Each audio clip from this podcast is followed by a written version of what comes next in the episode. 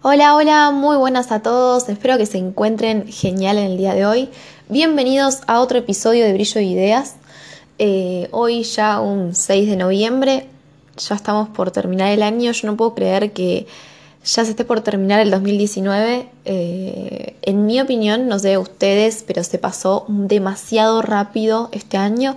Fue una cosa increíble en el cual eh, comencé con un montón de proyectos que que no terminaron, que no salieron como yo quería y, uno se da cuenta de lo que es eso de organizar a fin de año las cosas, ¿no? Que en mi opinión esas cosas de los deseos o las, las propuestas o los retos que uno tiene, que se hace para 2019 o para los próximos años, ¿no? Que se llaman como los de Año Nuevo, ¿no? las promesas para Año Nuevo, son difíciles de cumplir, eh, ya que uno no está en el mismo estado mental cuando termina el año que cuando lo empieza. Eh, siempre cuando uno lo empieza, por ahí lo empieza con un poco más de optimismo y resulta que las cosas nunca salen como uno quiere, también que, se empieza, eh, las cosas empiezan no empiezan a salir como uno quiere casi nunca, ¿no? Porque nosotros tenemos un control de ciertas cosas de nuestra vida, ¿no?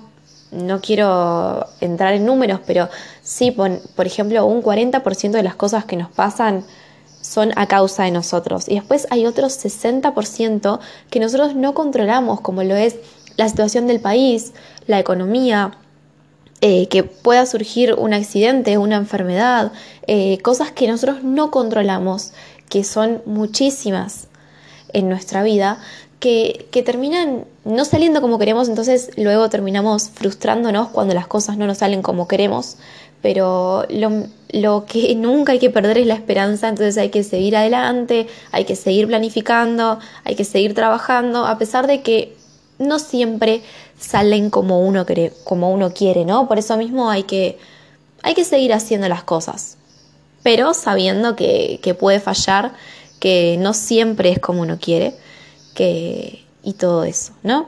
El día de hoy vamos a hablar de algo eh, que es muy común, más que nada hoy en día, con el avance de las redes sociales y lo fácil que es para nosotros interactuar con otras personas, que es demasiado fácil, eh, hasta lo que es eh, chamullar, ¿no? Depende como, como lo digan en, en su país, lo que es eh, coquetear con otra persona, ¿no? Em, es un síntoma muy usual que es como la, el amor al enamoramiento, ¿no? Lo de obsesionarse o, ser adicto a lo que es el enamoramiento. El enamoramiento, esto lo dicen muchísimos psicólogos, claramente varía, depende de las personas. Hay gente que, bueno, que vive enamorada de su pareja, eh, pero eso es otra cosa, ¿no? El amor se aprende.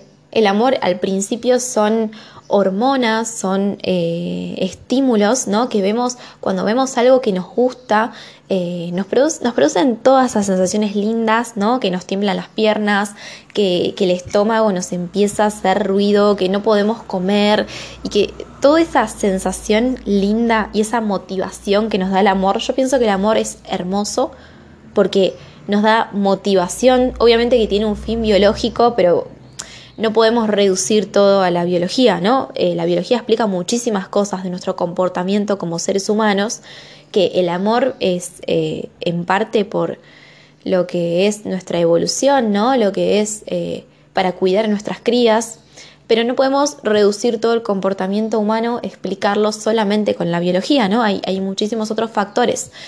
Eh, por eso el amor yo creo que es un gran motor y un gran motivador, porque si no tuviéramos amor, hay muchísimos otros motivadores, ¿no? Pero mm, yo estoy hablando del amor de pareja, el amor que es esa sensación, atracción sexual y física, ¿no? Em, que, es algo que nos motiva muchísimo, ¿no? A, trabajar, a ser mejores, a, salir adelante. Es como un motivador, ¿no? Una pequeña chispa de, de, para seguir haciendo las cosas. Claramente, eh, esto no dura para siempre, ¿no? Nosotros nos enamoramos en un momento que dura aproximadamente entre seis meses y un año, ¿no? Ese, esa sensación, esos escalofríos, esa, eh, todo lo que son los síntomas del amor lindos. Eh, también hay algo muy, muy curioso que es que empezamos a...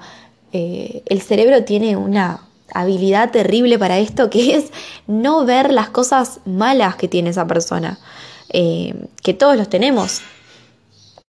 Todos nosotros tenemos defectos, defectos que, que ¿no? Claramente somos seres humanos, tenemos nuestras inseguridades, tenemos nuestras inquietudes, tenemos nuestros comportamientos que no son del todo buenos, eh, pero el cerebro tiene una habilidad hermosa de reprimir esas cosas feas por un momento, que son esos seis meses, y luego cuando se nos pasa ese, ese cóctel de hormonas, ese cóctel de neurotransmisores y todo lo que nos sucede en el cuerpo, que es algo fisiológico, ¿no? Esa atracción sexual.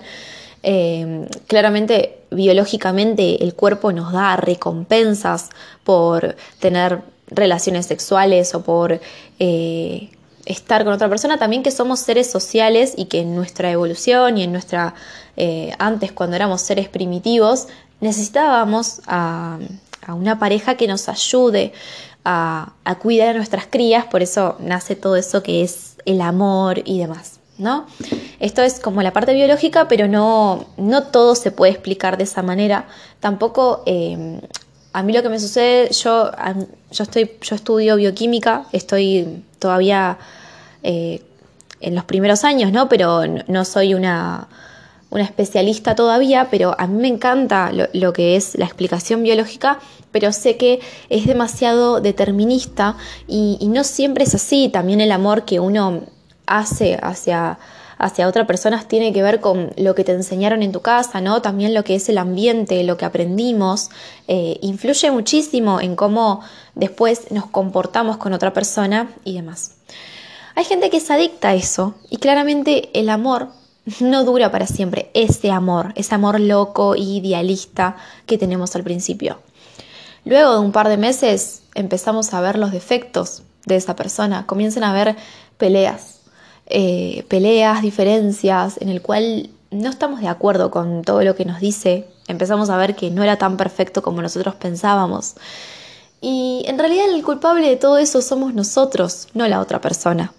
Porque nosotros estamos poniendo expectativas altas hacia alguien que es simplemente un ser humano, que tiene su vida, que tiene sus preocupaciones, que también tiene sus cosas y que no puede estar para complacernos. Esto es un error enorme que nos inculcaron las canciones, que nos inculcaron las películas, ¿no? De ese amor ideal que nos va a salvar de nuestra vida horrorosa ¿no? Como Cenicienta o como todas las películas de Disney, que a mí me encanta Disney, pero, pero, pero sé que hay muchísimas cosas que nos inculcaron que no son ciertas. No son ciertas. Ese amor idealizado no es cierto. Por eso mismo, ahora lo que uno ve a, nuestro alrededor es que las parejas cortan y vuelven, van con otras y cortan y van con otras.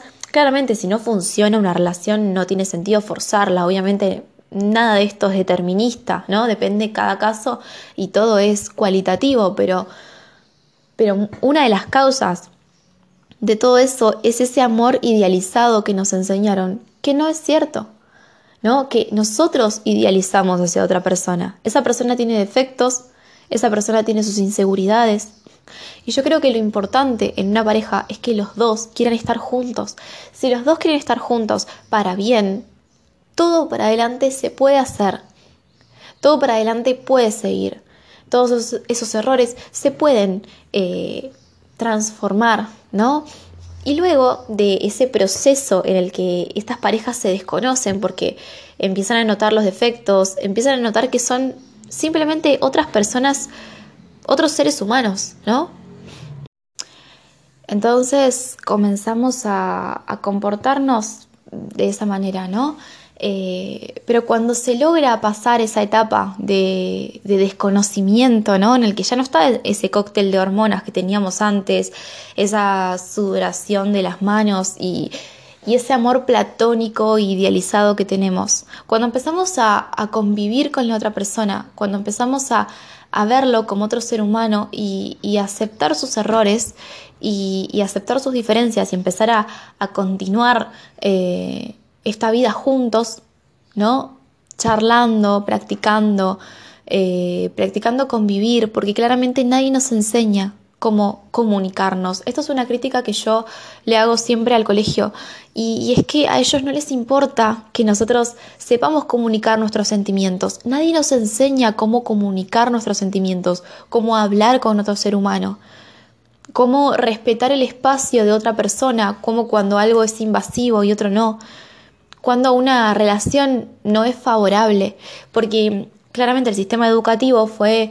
Eh, es demasiado antiguo y fue creado justo demasiado cerca con lo que fue la revolución industrial y nos educaron de una manera muy parecida a una fábrica, ¿no?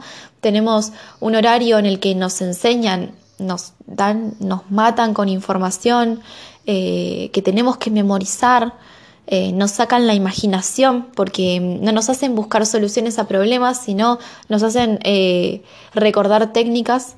Yo creo que las matemáticas son increíbles, pero nunca nos enseñan para qué sirven, en qué contexto se descubrieron, eh, qué cosas hermosas pueden explicar. Por eso los videos en YouTube de ciencia tienen muchísima más reputación que lo que uno puede aprender en ciencia en un colegio, ¿no? Que, que el maestro es el, ser superior, ¿no? Como, como que Él puede ver todo y, vigilarnos y decirnos qué hacer y tenemos que estar sentados, quietos, escuchando. Eh, pero nadie nos enseña porque al sistema no le importa, y esto no es porque yo sea eh, antisistema ni nada, nada por el estilo, sino que es así.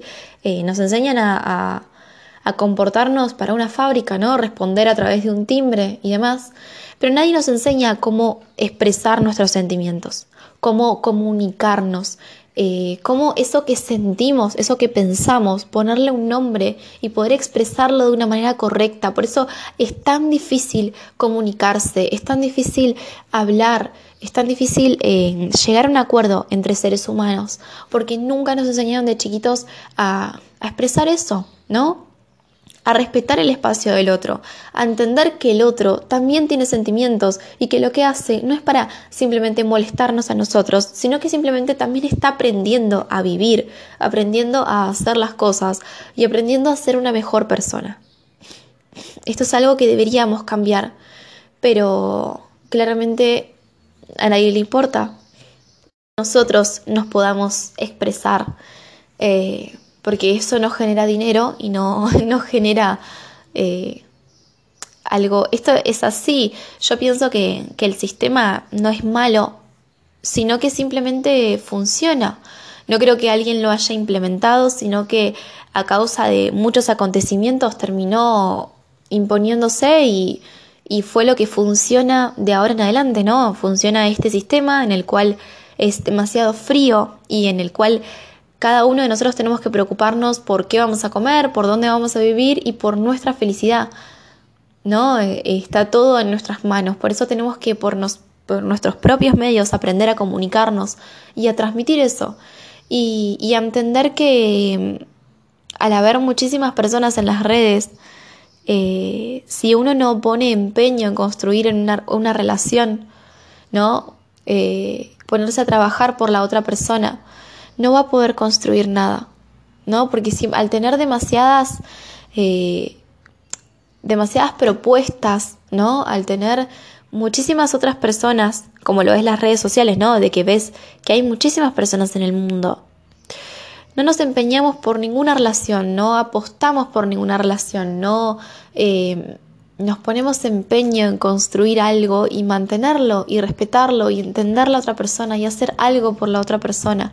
Es algo que, no hacemos y que estaría bueno que, que volvamos a tener. Con esto no quiero decir que, que sean como las relaciones de antes, que eran forzadas, en el cual los mismos padres forzaban que, que dos personas se casen.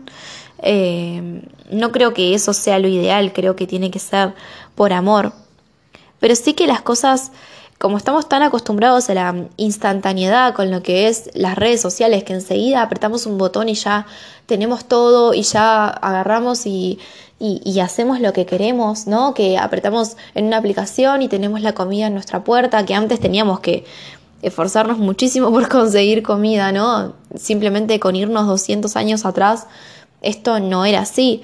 Y, la tecnología avanzó demasiado rápido y nosotros no tuvimos tiempo de acostumbrarnos a eso.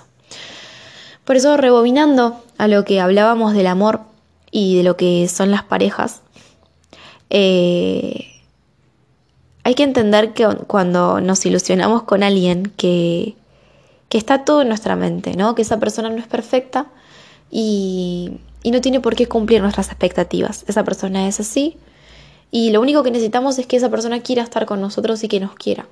Y nada más. Eh, obviamente yo no soy psicóloga ni, cada uno decide qué hacer con su vida. Pero es algo que deberíamos ponernos a reflexionar, ¿no? ¿Existe alguien perfecto, no? Estamos buscando a la persona perfecta y. Y por ahí ni siquiera es lo que queremos, ¿no? Hay una frase que decía. Em, si existe el príncipe azul, no te va a elegir a vos. Así que sigue con el equivocado y, y sé feliz. Así que nada, chicos, espero que les haya les haya hecho pensar. También aprovecho para decirles que me sigan en mis redes sociales, en Instagram y en Facebook. Y nada, nos vemos en otro episodio.